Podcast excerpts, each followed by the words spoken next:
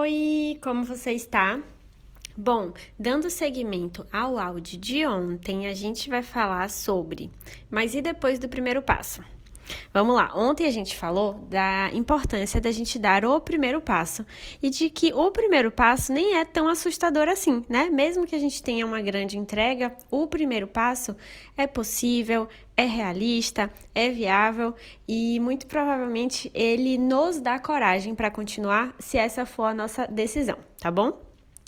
Mas aí você me pergunta, tá bom, Cissa, você me convenceu de que o primeiro passo eu consigo dar uma tarefa bem, bem, bem, bem pequenininha, vinculada àquele nosso, ou ao meu novo objetivo, eu consigo fazer essa primeira tarefa mesmo com medo. Mas só que depois dessa tarefa eu vou continuar com medo, eu vou continuar perdida, eu vou continuar desesperada e talvez eu desista.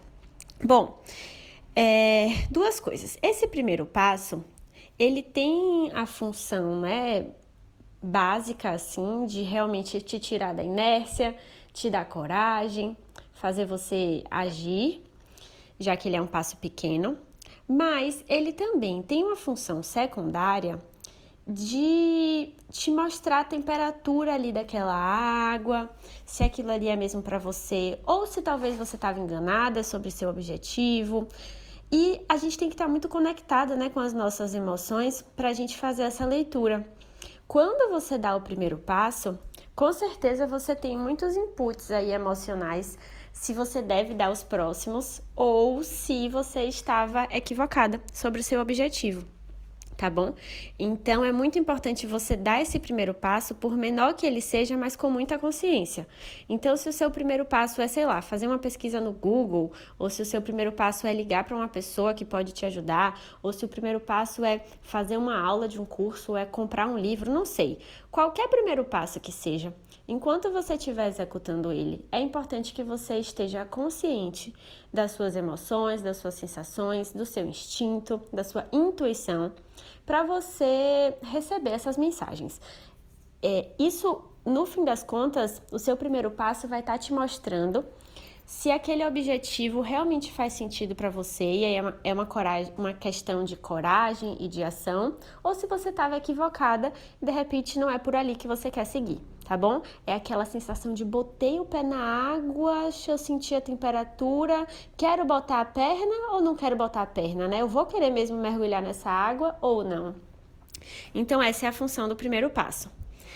E a segunda coisa que eu quero conversar com você hoje é que tudo bem, o primeiro passo ele é muito importante, é o mais importante de todos, né? Porque ele abre espaço para os próximos. Mas se você não tiver um planejamento, ah, e o que pode acontecer é que seus passos vão sair muito embolados, né? Talvez não seja na direção certa, ou no timing certo, ou do jeito certo.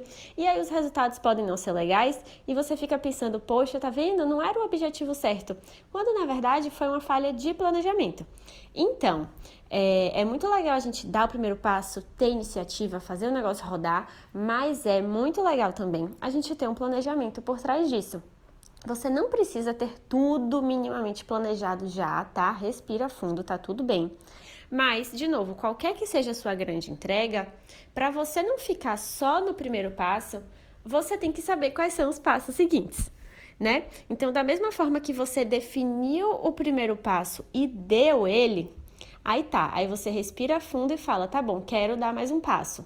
Aí eu já acho que é uma hora interessante de você parar e definir quais são esses próximos passos, né? O segundo, o terceiro, o quarto, o quinto e por aí vai. Quais são todas as outras entregas que eu vou dar pelo meu grande objetivo. Se você não tiver isso desenhado minimamente, o que acontece é que você pode sair dando um monte de passo, só que um monte de passo que não leva para onde você quer, sabe? Um monte de passo na direção errada ou no tempo errado, como eu falei. Combinado? Essa é a reflexão de hoje.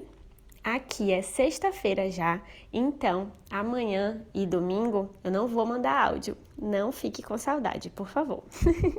eu volto na segunda-feira, que vai ser domingo de noite para você. Combinado? Um beijo!